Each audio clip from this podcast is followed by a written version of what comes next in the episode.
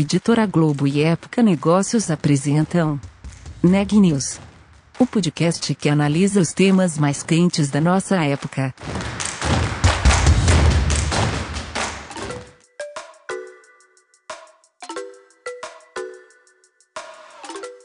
Olá, eu sou Daniela Frabasile, da Época Negócios, e esse é mais um episódio do Neg News, nossa série de podcasts sobre a pandemia do novo coronavírus e seus efeitos sobre as empresas e a economia. Hoje eu estou com a Ana Carolina Nunes e a gente vai falar sobre o mercado de tecnologia. Conta um pouco pra gente, Ana. Conto sim, Dani. Eu falei com a Carla Borges, que é Head de People da CIT. Nossa conversa foi sobre gestão de pessoas e RH. Inclusive, a CIT faz parte da lista de PTW de melhores empresas para trabalhar, está em 11 lugar na lista entre as maiores empresas. E ela falou sobre como foi importante ter uma cultura organizacional forte para operar nesse momento de crise. Ela tinha mais de 3 mil funcionários, tem ainda mais de 3 mil funcionários trabalhando em home office. É, eles também começaram o ano de 2020 com um plano de contratar mais mil pessoas ao longo do ano. Eles não chegaram a mil, em setembro eles contrataram, até setembro, eles tinham contratado 400 é, novas pessoas e tudo isso de forma remota, processo seletivo. Então, ela conta um pouquinho dessa história também e as ações que a empresa fez para lidar com toda essa equipe durante esse período de crise, né? Tinha canal para dúvidas médicas, é, teve ações de, de bem-estar, de saúde mental e até treinamento de lideranças para elas entenderem melhor como lidar com a equipe nesse momento, todo mundo trabalhando à distância. E aí ela adiantou um pouquinho como que a empresa vê 2021 para seus funcionários. A princípio eles vão trabalhar num esquema híbrido entre trabalho remoto em casa e na empresa e estão se planejando para isso, até mesmo para rodar um programa de estágio ao longo de 2021. Bom, vamos conferir como foi a entrevista completa. Carla, boa tarde. Então, como para começar aqui a nossa conversa no Neg News, a gente sempre pergunta né, para as empresas qual era o cenário quando a pandemia chegou no Brasil, para a gente ter uma ideia né, do impacto que foi isso. Então, a gente estava ali no começo de 2020, vindo de 2019, então, se puder dar uma geral, né, a gente aqui vai hoje focar em gestão de pessoas, então, como é que estava essa área de, de RH na CIT e em 2019 e como é que vocês estavam enxergando 2020 quando tudo aconteceu? Boa tarde, um prazer estar aqui com vocês. Bom, a gente vinha de um 2019 super especial e entrou num 2020 muito aquecido, né? A CIT tinha uma perspectiva de contratação de mais de mil pessoas para 2020. É, depois posso falar um pouquinho como estamos, a gente está chegando lá, né? Mas naquele momento ali, o início do ano já estava muito aquecido nesse sentido. A gente vinha de dois planejamentos estratégicos, né? É, um que a gente faz global, sempre é, no meio do ano, é, que tinha tido um foco muito forte em pessoas já, né? E um é, que a gente na verdade, na semana da pandemia, a gente estava em planejamento estratégico, né? É, quando tudo, tudo, tudo aconteceu. Então, assim, a gente tinha muita perspectiva positiva mesmo, né? Ligada é, a esse crescimento, no sentido de oportunidades, de trazer novas pessoas, mas também de alavancar, né? É, para as pessoas que, que que estão, né, estavam naquele momento na jornada com a gente. Então, realmente foi aquele, aquele baque de, nossa, a gente vai ter que realmente é, se reorganizar e, e, e, mudou muito o foco das coisas é, de partida, né? Mas foi muito rápida também nossa adaptação e eu acho que a gente conseguiu rapidinho voltar para essa agenda. Então, falando dessa agenda que vocês tinham, você comentou que o plano era contratar mil pessoas, mas nesse período, pelo menos até o fim de setembro vocês já contrataram é, 400 novas pessoas, me corrija se não for exatamente isso. É, vocês ainda têm vagas abertas, que eu vi, tem o programa de Sim. estágio que foi lançado para começar ano que vem. Eu queria entender, Sim. então, como é que foi ou como é que está sendo fazer toda essa seleção, recrutamento e integração de tanta gente nova e tudo isso remotamente. Como é que é essa experiência? Não sei se vocês já tinham feito isso antes é, uma integração remota, por exemplo? Como que funciona? É, na verdade, assim, a gente já vinha até exercitando um pouco do, do, do, teletrabalho como um formato, mas obviamente que a intensidade das coisas mudou, né, bastante. A gente tinha esse exercício muito forte na camada de gestão, principalmente, mas os times, eles tinham por característica trabalharem muito nos escritórios, né? Até porque a cultura da CIT é uma cultura muito focada no relacionamento, o ambiente né, físico é, é, é especialmente propício para essa dinâmica de, de interação social. Então a gente via assim, tinha uma escolha natural das pessoas e a gente estava deixando as coisas acontecerem, né? Quando se fala de novas formas de trabalho de uma maneira muito or orgânica. Com a pandemia, isso, isso mudou radicalmente, né? Então, quando eu falo das mudanças radicais para a gente, elas aconteceram mais nesse sentido, acho que principalmente dos modelos organizacionais, né? Uma vez que, em termos é, é, da empresa, do business, a gente foi passando muito bem pela situação, né? E então foi, foi isso. A gente foi uma das primeiras empresas a migrar todo mundo para casa, inclusive servindo de referência para os clientes. Então a gente ajudou em vários planos, né? É, porque a gente tem clientes que tinham, tem até uma realidade mais difícil mesmo de migração de, né, de, de gente para trabalhar remota, e aí a gente ajudou bastante no que foi possível, né, principalmente nas equipes que interagem com a CIT. E a gente fez isso muito rápido, né? Eu lembro que em quatro dias a gente fez uma migração de 99% das pessoas. E acho que lá nos meados, acho que 16 de novembro, de, de março, eu lembro de ter ido ainda na CIT, já estava bem vazio, no dia 17 praticamente a gente já estava com todo mundo é, 100% em casa, e a partir dali a gente começou a fazer é, essas adaptações todas nos, é, nos formatos, né? Principalmente por conta disso que você falou, porque a gente não ficou limitado só ali ao grupo que a gente estava. A gente, ao mesmo tempo que precisava prover isso para todo mundo que estava ali com a gente, a gente também continuou é, nesse cenário de crescimento. Óbvio que não o mesmo crescimento previsto, né?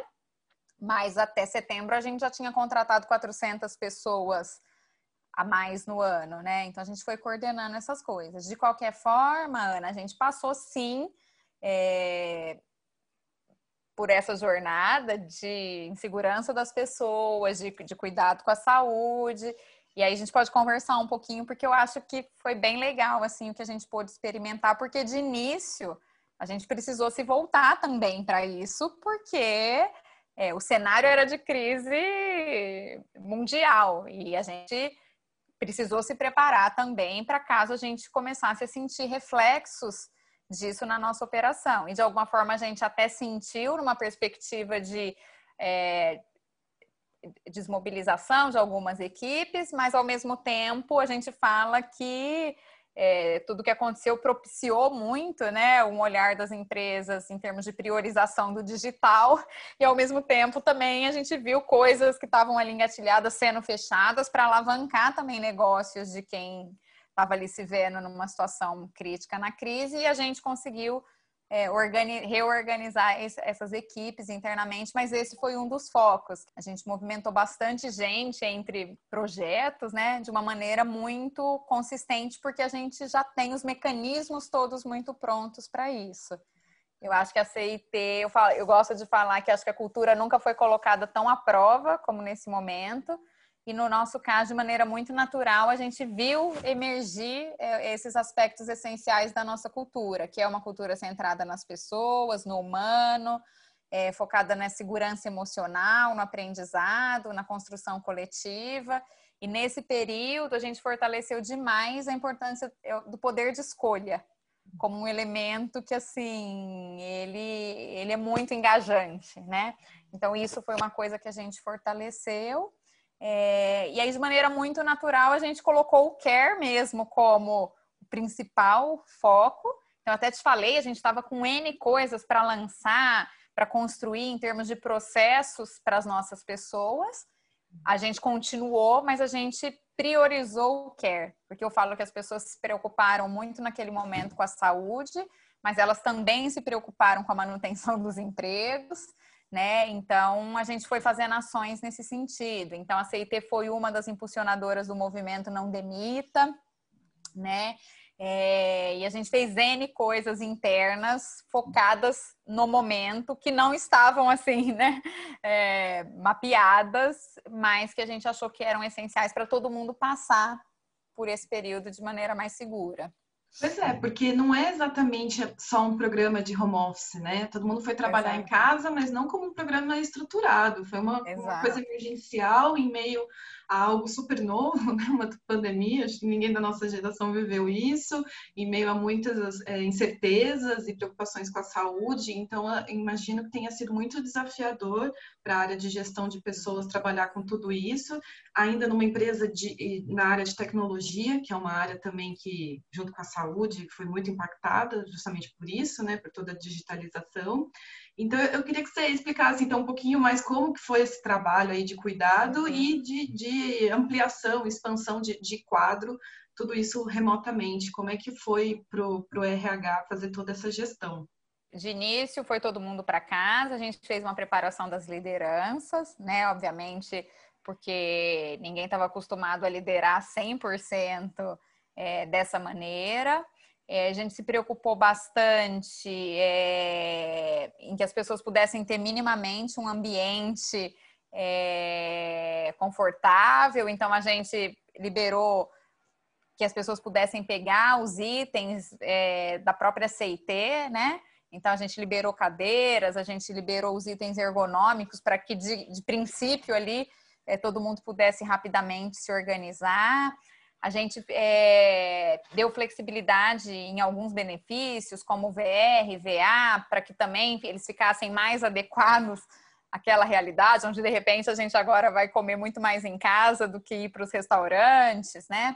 É, a gente usou muito de mecanismos de comunicação, né? Então a gente fez, a gente chama do, do que a gente chama de AMAS, que é Ask Me Anything. Então assim, espaços para que realmente o foco fosse troca, fosse as pessoas poderem tirar as dúvidas, né? E a gente fez isso tanto na perspectiva é, do que estava acontecendo com a Covid e tudo, quanto na perspectiva é, de como a empresa estava é, passando por tudo aquilo. Então a gente teve, né, com uma recorrência bem grande, continua tendo o AMA também com o nosso CEO, para que né, isso pudesse também fortalecer a segurança das pessoas.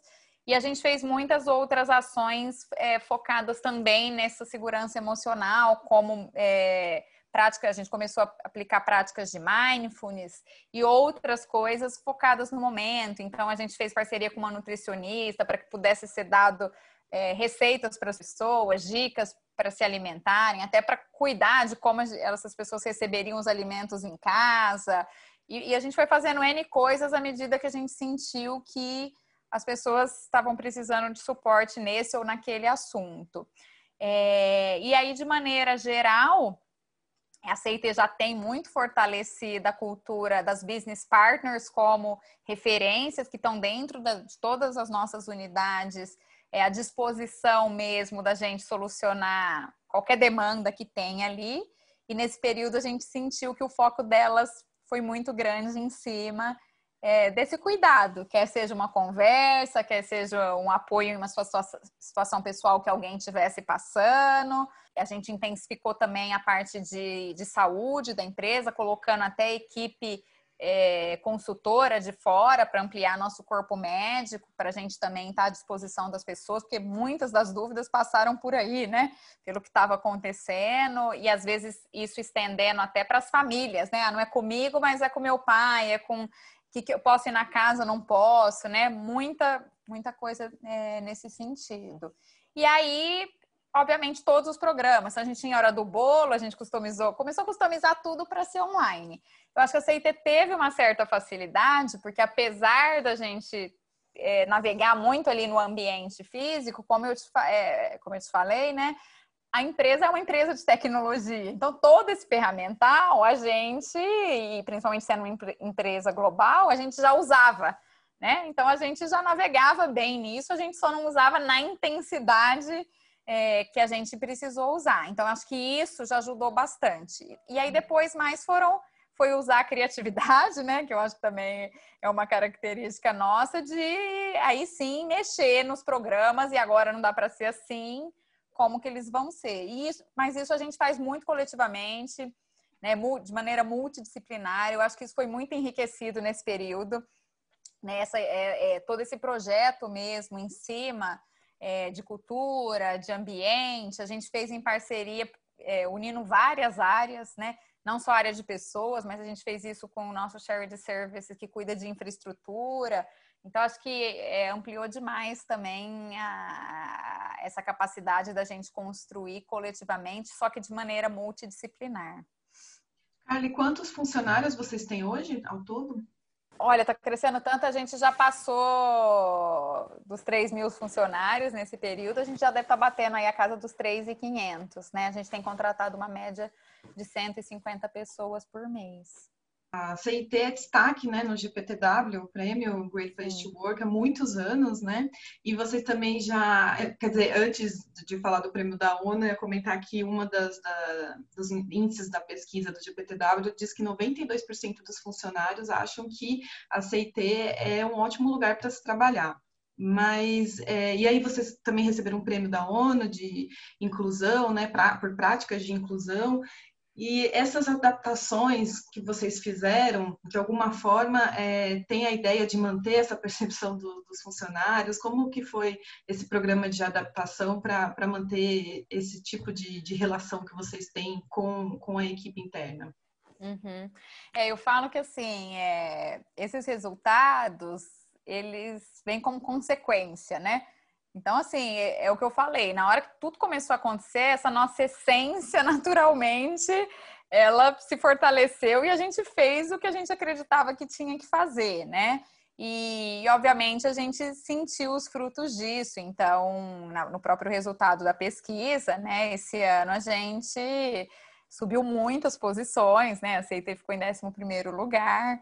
Então, assim, a gente sentiu os reflexos positivos, mas isso foi uma consequência, né? O que a gente estava preocupado mesmo era isso, primeiro com a saúde, depois é, com a questão das oportunidades, né? Porque a gente viu que isso era essencial até para a segurança das pessoas, de que ó, tenho o meu emprego aqui e, e obviamente, né, a hora que as coisas vão retomando um pouco, todo mundo quer falar de perspectivas, né? Quer ter tranquilidade de que ó, as coisas também vão continuar caminhando, a gente estando distante, a gente estando remoto.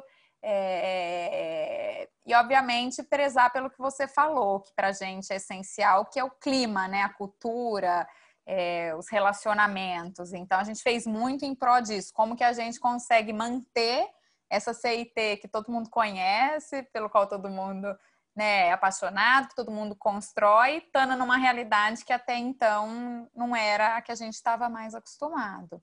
É... Então, esse foi o, o, foco, sim, né, de manutenção dessa, desse clima dessa cultura, e, obviamente, os resultados acho que vieram como consequência, né? E você falou de, de clima, né, de, de, cultura, até comentou que o ambiente físico da empresa é pensado uhum. nisso, né, nessa, nessa coisa de, de cultura. É, e uma empresa que trabalha com transformação digital, em geral, ela tem que ter essa cultura de inovação permeando toda a equipe interna, né? não só quem está diretamente ligada à questão de, de, tecnologia. E como é que faz para manter essa cultura de inovação e esse clima e toda essa cultura organizacional à distância e tanta gente assim? Eu acho que é isso, né? Fazer. Você tem que ir se preparando de maneira a para quando que é, meio que assim, você nem sabe o que vai acontecer, mas você tem que estar tá preparado. Então eu acho que assim, a gente tinha já à disposição, é o que eu falei, toda uma infraestrutura É, a gente tinha à disposição já muitos mecanismos de design, é, de, né, para cocriação, uma vez que a gente também é uma empresa global. Então, assim, a gente já, já tudo já estava ali para o movimento desse. Então, eu, eu acho que a CIT sempre ela tem esse caráter, sabe? Às vezes a gente não sabe exatamente o que vai acontecer, mas a gente se prepara para ser essa empresa do futuro. E a gente já vinha discutindo sobre ser essa empresa mais distribuída mais. É, eu acho que é um preparo nesse sentido, não é pensando no que pode acontecer, mas pensando no que vai ser a empresa do futuro, né? Então a gente já pensava muito nisso, de que a gente quer estar cada vez mais anywhere, é, de que os talentos né, estão distribuídos, a questão do desejo das pessoas de navegarem mais, né, poderem trabalhar de onde elas quiserem. Então tudo isso a gente, a gente já foi se preparando num sentido de ferramental mesmo, de infraestrutura, isso que eu falei, técnicas de design, cocriação. A gente já tem muitos instrumentos onde nosso situation wall, né, os nossos resultados, as nossas informações já são virtuais para a gente fazer com que isso navegue em, entre outras equipes, né? E então no fundo estava tudo ali, foi questão da gente se adaptar. E aí, juntando isso com um grupo que é muito é, apto né, a, a, cenários de mudança, a gente viu emergir esse lado da criatividade também. Né? Então, pega isso que a gente tem, só que vamos adaptar para a realidade que a gente está. E a gente te, e ter as coisas têm funcionado muito bem. A gente tem feedback de cliente, às vezes, falando que, nossa, as dinâmicas de cocriação então tá funcionando melhor remotamente, porque é isso, você consegue incluir bem mais gente, alguém que às vezes, né, estaria num outro escritório e não poderia participar, consegue, o foco, né? A gente começou a ver também que dá foco. É...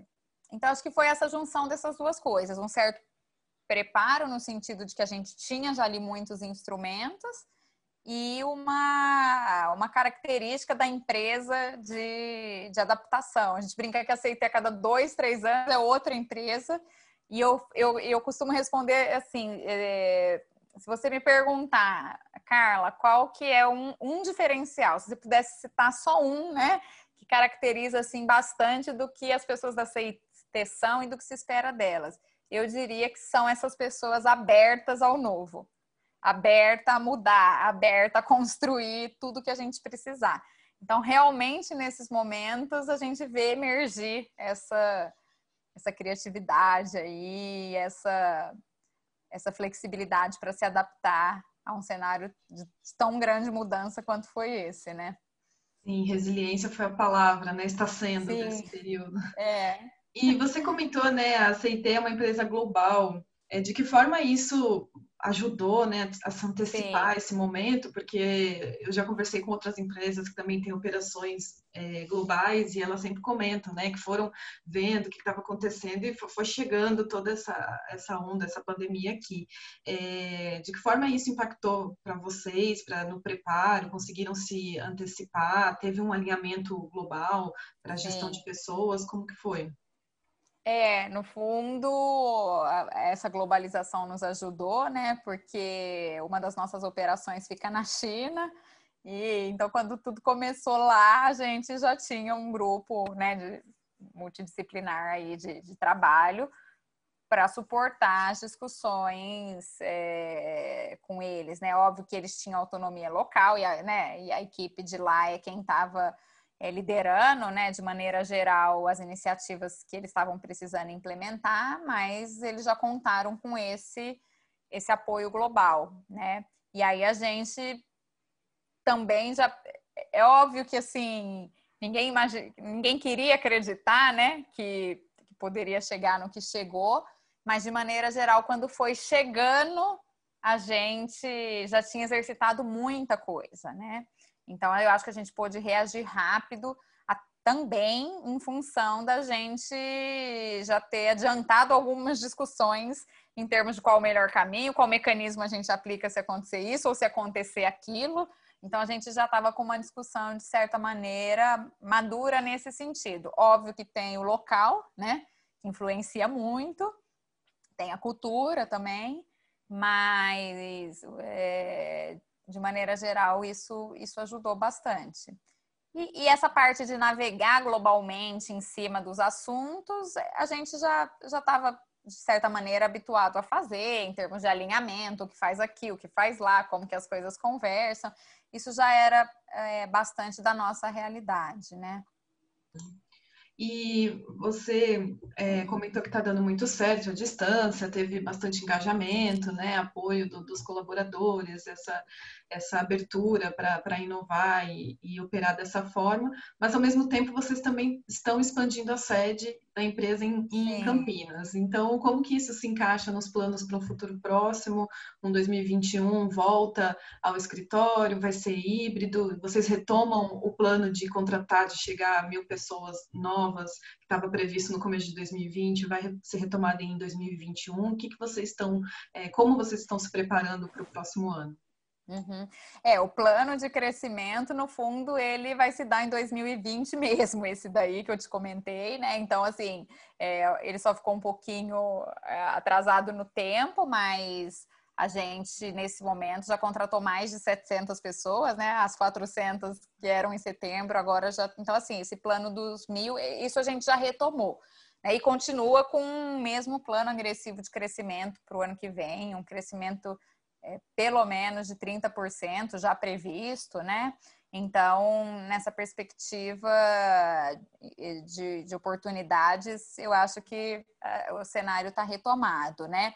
Na perspectiva dos modelos, obviamente que a gente andou muito, né? Então, como eu te disse, a gente saiu de um, de um crescimento orgânico em relação a isso para agora um planejamento bem estruturado em cima de novos modelos, né? A gente teve durante esse período uma unidade de negócios que se transformou em uma unidade 100% remota. Então, assim, uma das nossas unidades de ponta a ponta, a gente está exercitando todas as mudanças que envolvem é, uma migração desse tipo é bem a cara da CIT a gente fazer experimentos, fazer coisas localizadas para aprender, para depois escalar. É, mas assim, não, a gente não tem uma intenção de que a empresa seja 100% é, só teletrabalho, uma empresa 100% remota, até por conta do que a gente está ouvindo das nossas pessoas. Talvez um pouco na contramão do que a gente escutou, de que ah, 70% é, das pessoas, era o que eu mais escutava, né? Vão querer estar de maneira remota. Eu acho que se confundiu um pouco também, porque era o remoto 100%, era esse remoto work from home, né? Mas na CIT o cenário se deu um pouco ao contrário. A gente, assim, a maioria das pessoas, na verdade, cerca de é, entre 60% e 70% das pessoas, elas querem é, um modelo híbrido ou continuar no escritório, e um percentual menor que gostaria de partir para um modelo é, realmente, predominantemente remoto, né? É, então a gente está se preparando para esse cenário híbrido mesmo, né?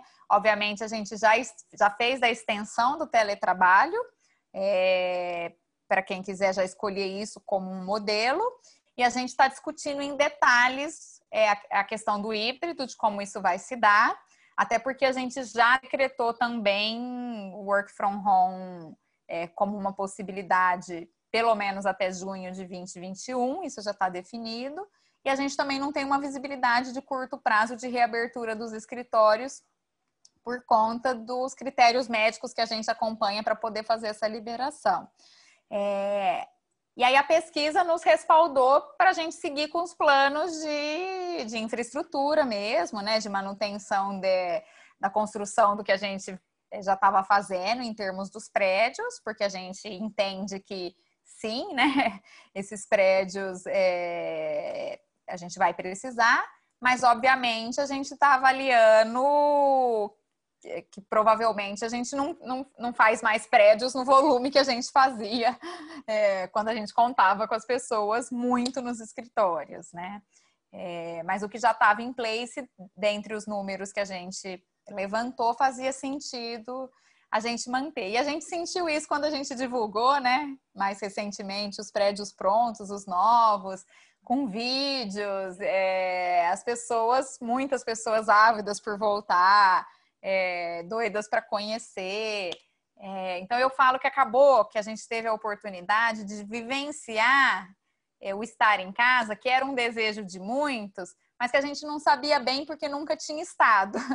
Então hoje muita gente me fala isso. Nossa, assim, eu descobri que eu não quero. E antes eu imaginava que talvez eu quisesse. Então acabou acontecendo o, contrário também, né? Da gente, como forçadamente teve que experimentar, muita gente passou a concluir que não, o ambiente de trabalho me faz falta também. Agora, essa questão do poder de escolha, eu acho que ela veio para ficar. As pessoas querem sim poder navegar de maneira é, mais natural nessa escolha. O dia que eu quero estar. Tá, é, né, é, qual escritório eu quero estar, tá, enfim.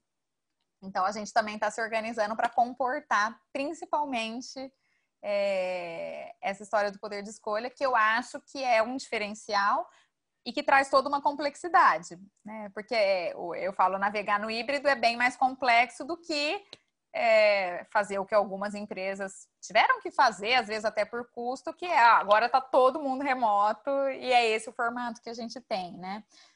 Então a gente está escutando agora as lideranças, começando a escutar as lideranças para aprender como que esse híbrido pode funcionar, porque a gente estava, em termos das equipes, muito dentro dos escritórios, agora a gente está 100% remoto, e agora a gente vai precisar, na retomada, né, exercitar o que, que é estar tá um pouco dentro, um pouco fora, cada um num lugar.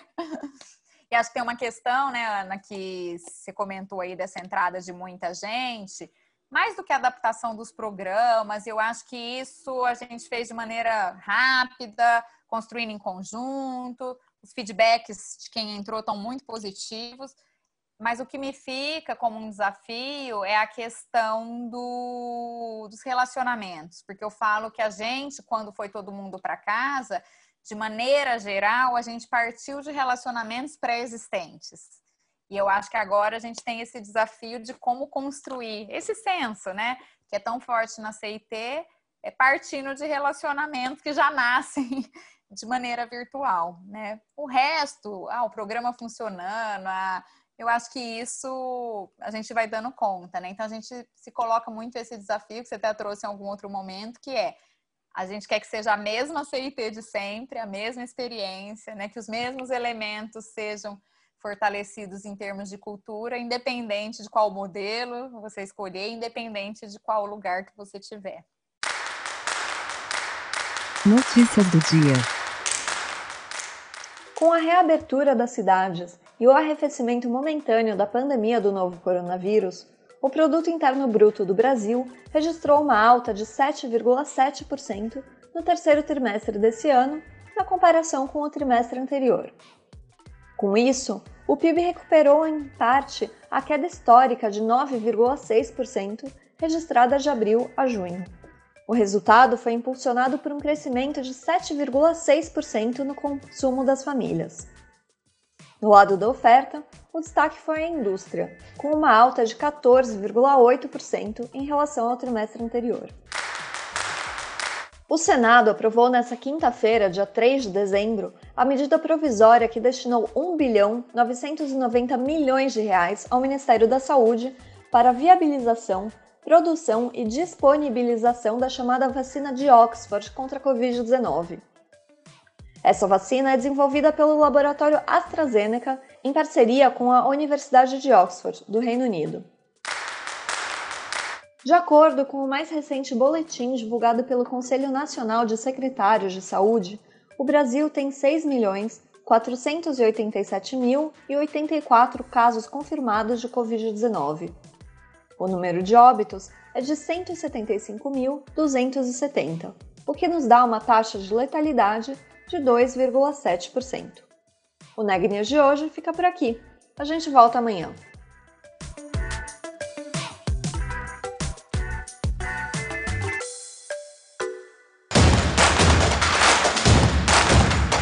Esse podcast é um oferecimento de Época Negócios. Inspiração para inovar. Não deixe de conferir nossos outros podcasts. Presidente Entrevista Presidente. The Office. E os negócios da nossa época. Ouça, acompanhe, compartilhe. Vamos fazer deste podcast o nosso ponto de encontro.